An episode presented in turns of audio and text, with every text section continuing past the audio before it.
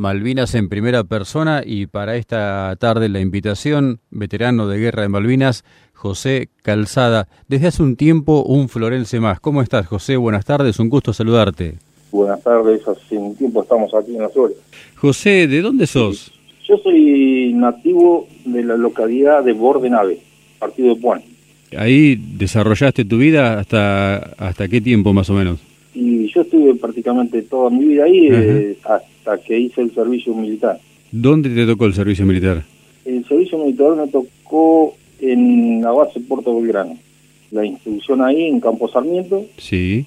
Fue de la jurada de la bandera en el año 81. Uh Del 9 de julio del año 81, bueno, nos dimos el destino. Eso se dividía en tanda, bueno, el que entiende un poco sabe. Claro. Yo la... de la cuarta tanda, la última tanda de ese año. Claro, la Armada incorporaba por tandas, ¿verdad? Correcto, sí, sí. Primera, segunda, tercera y cuarta. Yo era la cuarta tanda. Era la última de, del año. Bueno, y me tocó como destino eh, el portaaviones. Como soldado conscripto, el destino fue el portaaviones 25 de mayo. Correcto, sí, sí. ¿Imaginabas que podía tocarte alguna vez ser parte de la dotación del portaaviones? No, no, no porque bueno, ahí cuando está en instrucción en Campo Sarmiento te van tomando datos y las cosas que sabes hacer, los estudios que tenés, de acuerdo a eso después te dan los destinos. Y bueno, me tocó ni idea que me iba a tocar ahí, pero bueno, llegó el momento de, del destino dos días antes y sabíamos a dónde teníamos que ir. Claro. Así que bueno, como al portaaviones ahí. ¿Y cómo fue la instrucción en el portaaviones? ¿Cómo fue hacer el servicio militar en el portaaviones? Y es complicado porque sea complicado. La adaptación es, es carísima porque hay que aprender muchas cosas. Dentro del portaaviones hay departamentos. Yo estaba en el departamento de control de avería, me tocó a mí. Eh, bueno, éramos 25, 30 más o menos, éramos más los cabos y los oficiales y los suboficiales. Sí o sea, el destino era ese que en realidad eso le, enseñan en instrucción, bueno, el funcionamiento del barco en sí en general y después, bueno, el control de, averías y de achique. O sea, si hay alguna avería importante o un caso de catástrofe, cómo achicar, un, hacer un lugar estanco, todas esas cosas. Sería tratar de salvar la situación lo más que se pueda, de achicar la avería para que el buque siga medianamente operativo. Exacto, sí, sí, sí, totalmente. Y si la parte me tocó a mí y después, bueno, de, en navegaciones, las primeras navegaciones, navegaciones de placer, que se le llama vulgarmente en este momento. Después nunca pensamos que íbamos a ir a, que no iba a tocar lo que nos tocó, pero la navegación de placer, bueno, se aprende mucho cosas, el sistema, como el funcionamiento del barco en sí, y después cómo cubrir un puesto de combate, un puesto de, de abandono, generalizarse con, con todo, ¿no? Porque no es, es un pueblo. Claro, ¿qué dotación tenía el, el ARA 25 de mayo? Y normalmente eran entre 700 900 personas y bueno, cuando nos tocó zarpar para Malvina éramos 1200, algo así. Ustedes estaban en la parte de control de avería y tienen vínculo con los demás, con los de los otros departamentos, comparten situaciones, comparten momentos o cada grupo es por sí aparte cada uno cumple su función. Eh, había herrería departamento de control de avería, bueno, me tocaba a mí, había carpintería, cerrajería, había que ir a reparar, qué sé yo, tuberías, que es lo que hacía yo, de alta presión, porque cuando se operaba por los aviones hay un tubería de alta presión por los vapores. Claro. Por las calderas, quiero decir. Sí, sí, sí había que ir a hacer a de máquina, bueno, donde nos mandaron, ¿no? Y bueno, después estaban los que están en el hangar, los que mueven los aviones, los helicópteros y todas esas cosas, los pertrechos dentro del hangar. Después están los operarios en cubierta de vuelo, cada uno tiene su función. Claro, esos son los que hacen los movimientos para el aterrizaje y el despegue de los aviones, ¿sería? Correcto, correcto. Bien. Sí, sí, sí. Bien. A veces cuando salíamos a alta mar había que fondear y mantener el rolido del, del barco, la estabilidad del barco. Claro.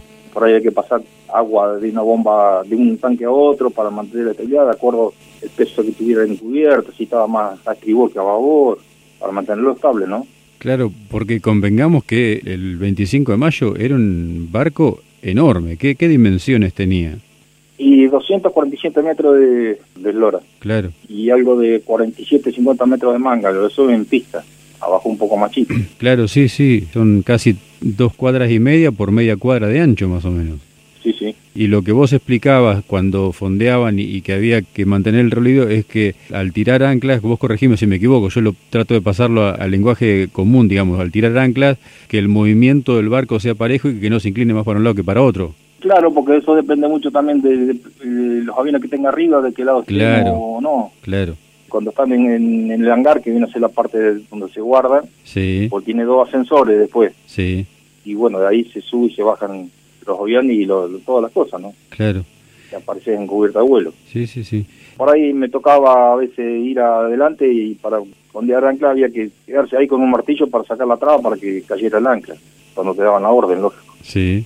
Eso no siempre me tocaba, o sea, había otros compañeros que estaban ahí conmigo que lo hacían ellos. Eran de uno de, dos de la barría, había uno de Peguajó, Matos era uno de la barría, después estaba Araña también de la barría, Piliol de Peguajó era que estaban conmigo. Y bueno, había varios, ¿no? Pero después había gente de Buenos Aires, Santa Fe. Claro, con tanta cantidad de gente seguramente la, la dotación sería muy mixta, ¿no? De, de, varios lugares del, del país. José, aparte de control averías, vos hablabas de situación de abandono, puesto de combate, ¿en esos casos variaba la situación de lo que hacían ustedes o en el supuesto caso de un ataque al buque, tenían que tomar algún puesto en particular, estar a la expectativa? ¿Cómo era en cuanto a lo que le daban como instrucción, no? Sí, sí, sí, teníamos, cada cual tenía su puesto de combate, era, bueno, ya fuera de última emergencia, abandono. Claro había que ir a cubierta de vuelo a buscar las balas. Siempre sonaba la alarma y un sentido de, giro en el barco, no, no se puede ir para todos lados.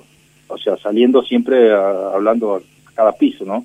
Claro, para hacer, decirlo de alguna manera, para que sea más entendible. Para hacerlo prolijo, digamos, para que no se amontonen todos en algún lado y... Porque se llega a un punto que si no uno va a la derecha, a la izquierda, nada de la proa, popa, babor o estribor y si no tiene un sentido horario, de la aguja del reloj que siempre hay que girarse en el mismo lugar.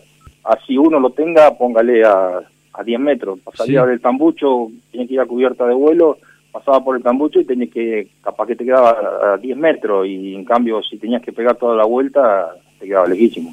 ¿Eso fue, digamos, durante todo el año 81 esa instrucción que ustedes tuvieron, José?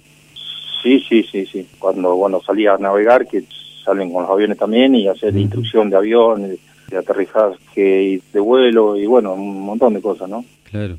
Es complejo, o sea, a su vez, o sea, si uno lo toma, es lindo también, o sea, está bueno aprenderlo. Claro, como experiencia está bueno, pero tiene muchas muchas facetas, digamos, para aprender.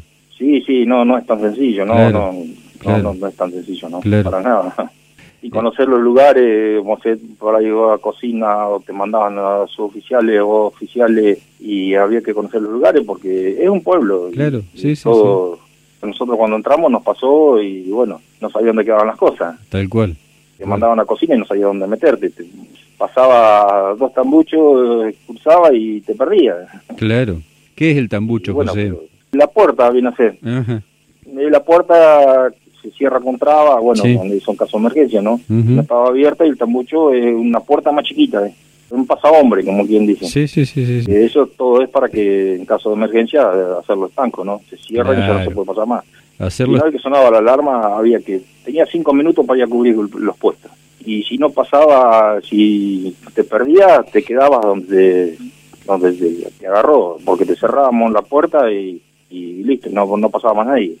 En caso de haber alguna avería, eh, por bomba o lo que sea fuere, hay que hacer los tangos porque si no se inunda, todo y bueno, después vienen los problemas, ¿no? También depende de la avería que tenga. Claro.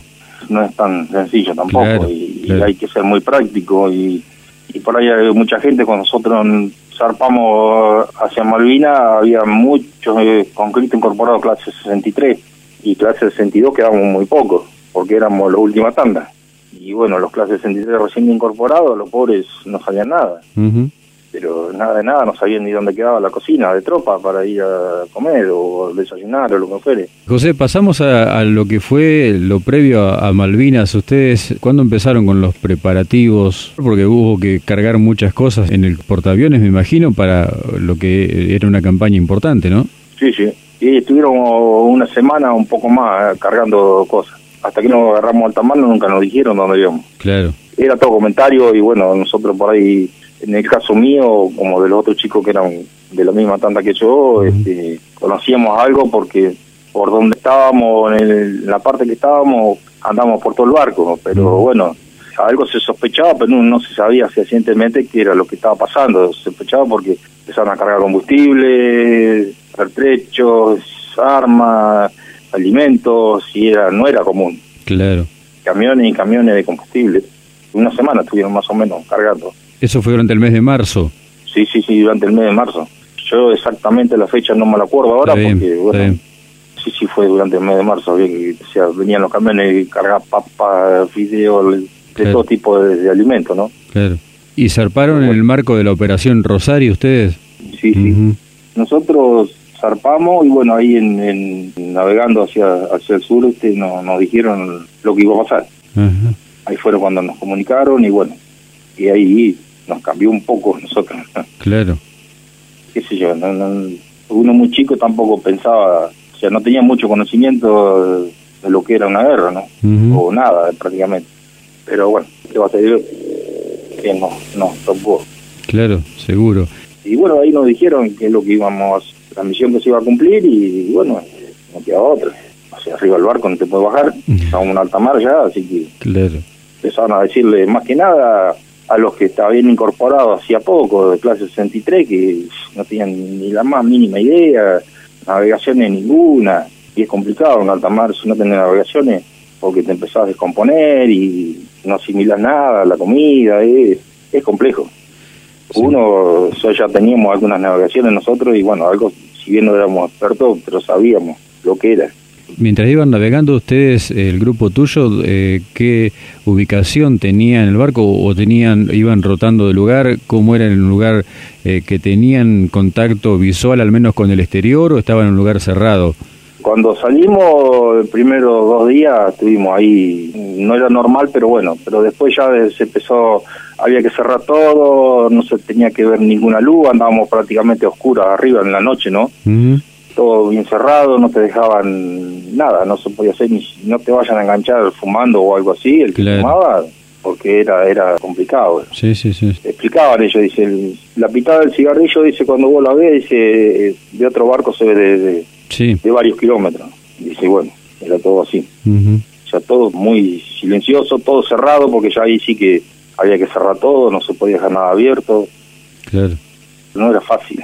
Claro. no fue fácil, Como parte de, esa salida rumbo a Malvinas, ¿tenés idea más o menos hasta dónde fue el portaaviones? ¿Estuvieron cerca de las islas ustedes en, en ese 2 de abril? ¿Cómo lo vivieron ustedes?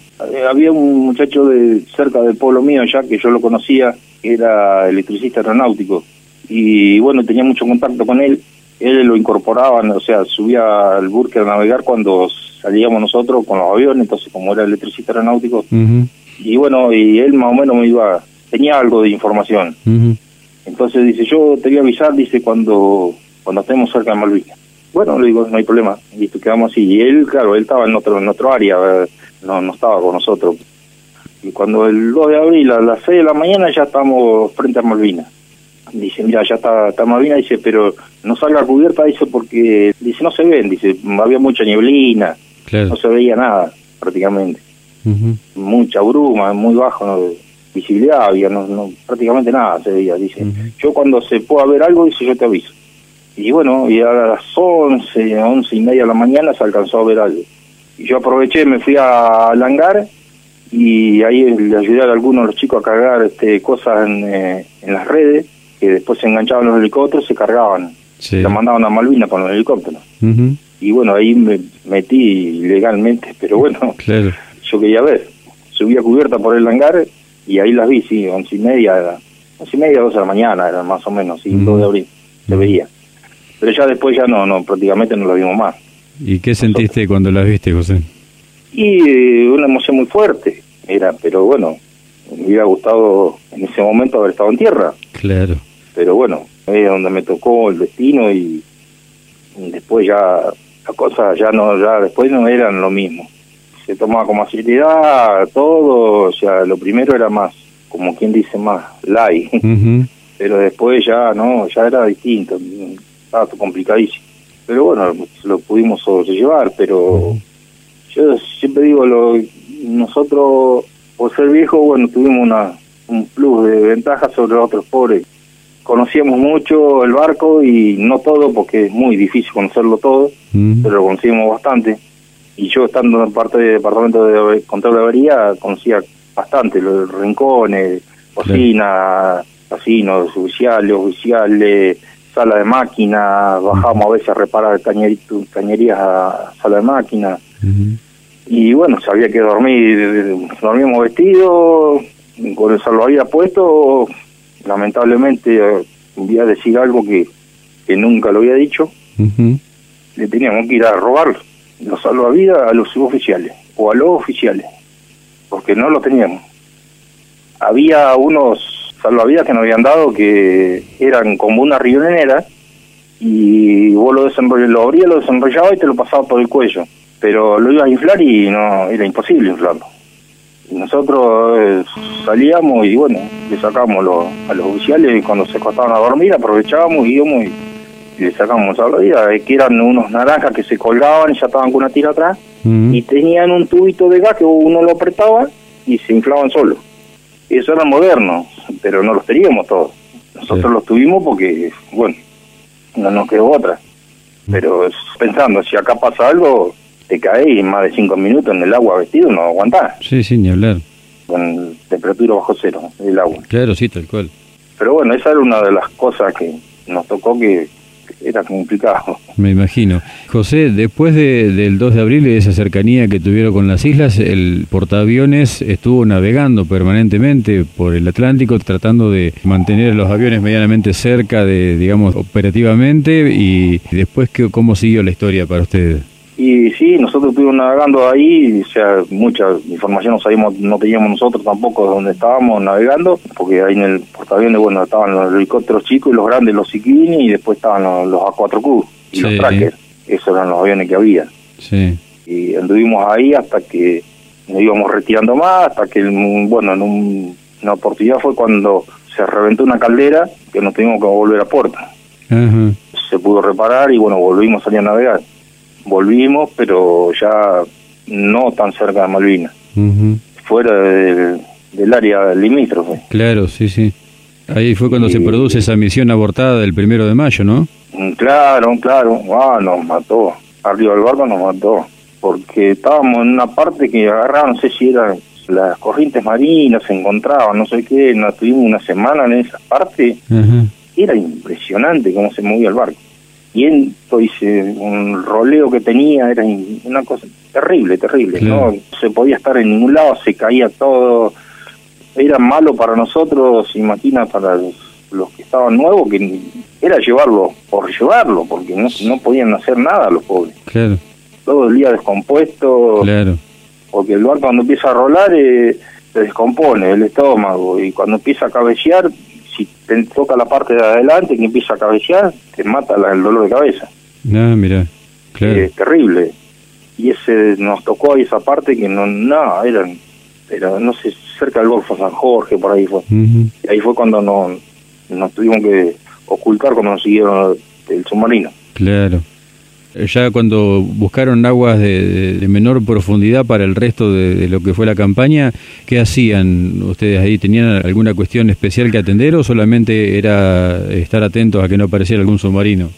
No, era, eh, estaba había que estar atento a todo continuamente, te acostaba vestido, sonaba la alarma cada rato porque te la ponían a veces a propósito, a veces no, para que sepas dónde tenías que ir y no, prácticamente no se dormía de acostarse y sonaba la alarma, llegaba un momento que, o sea, no sabían ni lo que te pasaba, porque, o sea, nosotros te acostábamos un rato cansado y sonaba la alarma y salía cubre y puesto combate. ¿Y cuál es la de puesto que te preguntaban entre los otros? Porque son distintas, muy parecidas, pero distintas, tienen distintos sonidos. Claro. Cubrir puesto combate, puesto de, abandono, puesto de esto, y no sabían ni, lo que sonaba. Para ellos, el que hacía poco que estaba, era todo lo mismo y no sabía dónde era, no, tenés que ir por allá, por acá no vayas, tenés que explicarlo a los otros, era era muy, muy, pero muy complejo, muy improvisado todo. Muy nueva la gente sin conocimiento. No, para nada, para nada. nada de conocimiento nosotros teníamos, pero eso lo que me tocó a mí, algo de conocimiento más tenía, porque la parte que estaba yo iba, andaba por todos lados en el buque, iba cubierta, si había proa, popa, íbamos a reparar allá, a reparar acá, las cañerías, a pasar agua de los tanques con las bombas de un lado para el de estribor a babor o de babor a estribor para mantenerlo estable y, todo así. Teníamos una oficina ahí al lado de donde dormíamos nosotros, el sollado que se llama, donde dormíamos, y ahí estaban todos los controles de, del mantenimiento del, del buque. Claro. De los fluidos y de toda la combustible y todo eso. Sí, sí, sí. Donde había más combustible, pasarlo para el otro lado, y que que pasarlo para el otro. Ya teníamos a cargo el suficiente la costa nosotros. Muy buen tipo. No, parecía militar. Ah, mira. Sí, nada, muy buen tipo. Suele pasar. A estar con él era como trabajar, tener un trabajo. No así, con cambio con algunos otros, ¿no? Bueno, hubo de todo. Sí, sí, sí, claro. Después teníamos el Cabo López, que eso no me olvida nunca, me quedó grabado de por vida, no va a quedar grabado. El Cabo Segundo López, un cabo chiquitito, le decía a los otros que recién habían llegado, los clases 63 le explicaba dónde tenían que salir para ir a cubierta de vuelo, en caso de abandono, ir a la balsa. ¿Cuál era la balsa? Y le decía, acá dice, no no hay que enloquecerse, no no esto, no el otro, acá las locuras hay que dejarlas, no se van a poner nerviosos, porque yo tengo esto acá al costado y, tocaba el revólver, y si yo lo mato, si no se puede. ¿Qué? Nosotros teníamos una bronca encima. Me imagino. Porque Digo, esto hay que agarrarlo y tirarlo al agua y listo, llegado a casa. Qué bárbaro. Lo habíamos hablado con otros chicos, ¿no? Con compañeros míos. Porque no, no, ¿qué? los pobres estaban asustados. Le, le iba a decir eso, chao. Sí, ni hablar. No sabían ni qué hacer los pobres. Ni hablar. Por eso digo, ya está. Nada que ver con el Cabo Costa, que fue el que, o sea, que estamos a cargo de él. ¿no? Fue una, una suerte tener eh, tenerlo de jefe, digamos, ¿no? En cierta forma. Sí, sí, sí. Había que cumplirlo, lógico. Claro, sí, obvio, sí. Este, no tenía problemas, trataba de usted, nosotros los otros no podíamos tratar de usted. Claro. Por su nombre y por el rango. Sí, sí, sí. José, ¿hubo algún hecho especial para destacar durante todo ese tiempo, antes de la, de la rendición? ¿Cómo se enteran ustedes de la, de la rendición? ¿Dónde estaban? ¿Si ya habían vuelto a, puerto o todavía seguían navegando? Y nosotros estábamos regresando a puerto cuando la rendición, porque ya se veía venir. O sea, todos los comentarios eran arriba del burque, ¿no? pero no, no, sí, otro ocho nosotros no, no, no tuvimos. Dentro de todo, nosotros si bien algunas cosas sufrimos, las pasamos mal, y claro. hay chicos, o sea, chicos, le digo yo, camaradas, la época mía han pasado muy mal, peor que yo, pero por lejos, ¿no? Sí, sí. Un día que ya lo estamos volviendo fue cuando ahí sonó la alarma de que nos venían siguiendo en un submarino. Nunca subimos si fue cierto o no, y veníamos como relajados ya que ya estaba nada, se armó un desbande arriba del buque que es terrible, terrible, porque estamos así como, como tranquilos, pero que después, bueno, dijeron que no, qué sé yo, bueno, no sé si fue para que nos calmáramos o qué, pero bueno. ¿Y hasta cuándo seguiste incorporado, José? Yo la baja la tendría que haber tenido ahí, cuando salimos a navegar para la Malvinas. Y ya tenía que haber salido yo porque ya estaban incorporados la primera tanda al 63. Claro. Y ya no tenía que haber dado de baja bueno, no nos dieron la baja por ese motivo. Así que después nosotros en julio, agosto, ahí fin de julio, el primer día de agosto, ahí nos dieron la, baja. ¿Cómo fue volver a la, vida civil? Y fue complicado. Ah, fue complicado. No fue fácil la incorporación. ¿Fue difícil conseguir trabajo? ¿Fue difícil volver a, eh, a la vida común? Sí, sí. Lamentablemente trabajo no había, o sea, no había para nosotros. Sí, sí, claro. el tema. Pero bueno, nosotros salimos, pensamos que íbamos a conseguir trabajo, mm, no no se conseguía, pero no nos dábamos cuenta por qué era. Y después con el correr de los años empezamos a, darnos cuenta, ¿no? ¿Cuál era el motivo? Claro, claro. Y, bueno, y después sí, los recuerdo, en los primeros meses, largos meses fueron complicados porque siempre venía al recuerdo las las cosas que nos pasaban arriba y el tema de, las alarmas y eso lo, nos quedó muy grabado. A mí por lo menos me quedó muy grabado. ¿Cuánto hace que estás acá en Las Flores, José? Yo acá en Las Flores ya hace ocho años que estoy. ¿Estás con, con tu trabajo, por suerte? Con mi trabajo acá, cuatro años, hace que estoy con mi trabajo acá. Yo trabajo en la escuela agraria. Yo trabajaba en la escuela agraria en Goyena, partido Saavedra, y güey. Y ahí pedí el pase para acá porque mi señora es de acá. Yo soy separado. Una señora eh, está conmigo hoy, compañera, es de acá de Las Flores. Eso me vine para acá. Hace ocho años, va, para ocho que estoy acá. Pasa el tiempo. Sí, ni hablar. ¿Acá se sienten incorporados a la sociedad, José? ¿Te sentís incorporado a la sociedad? Eh, sí, cuesta un poco así, qué sé yo. Yo tengo mucho contacto con, con Gustavo Mondini. Él pues, me ha puesto al tanto de, todas las cosas, los actos y todas esas cosas que se hacen acá para los combatientes. Pero Bien.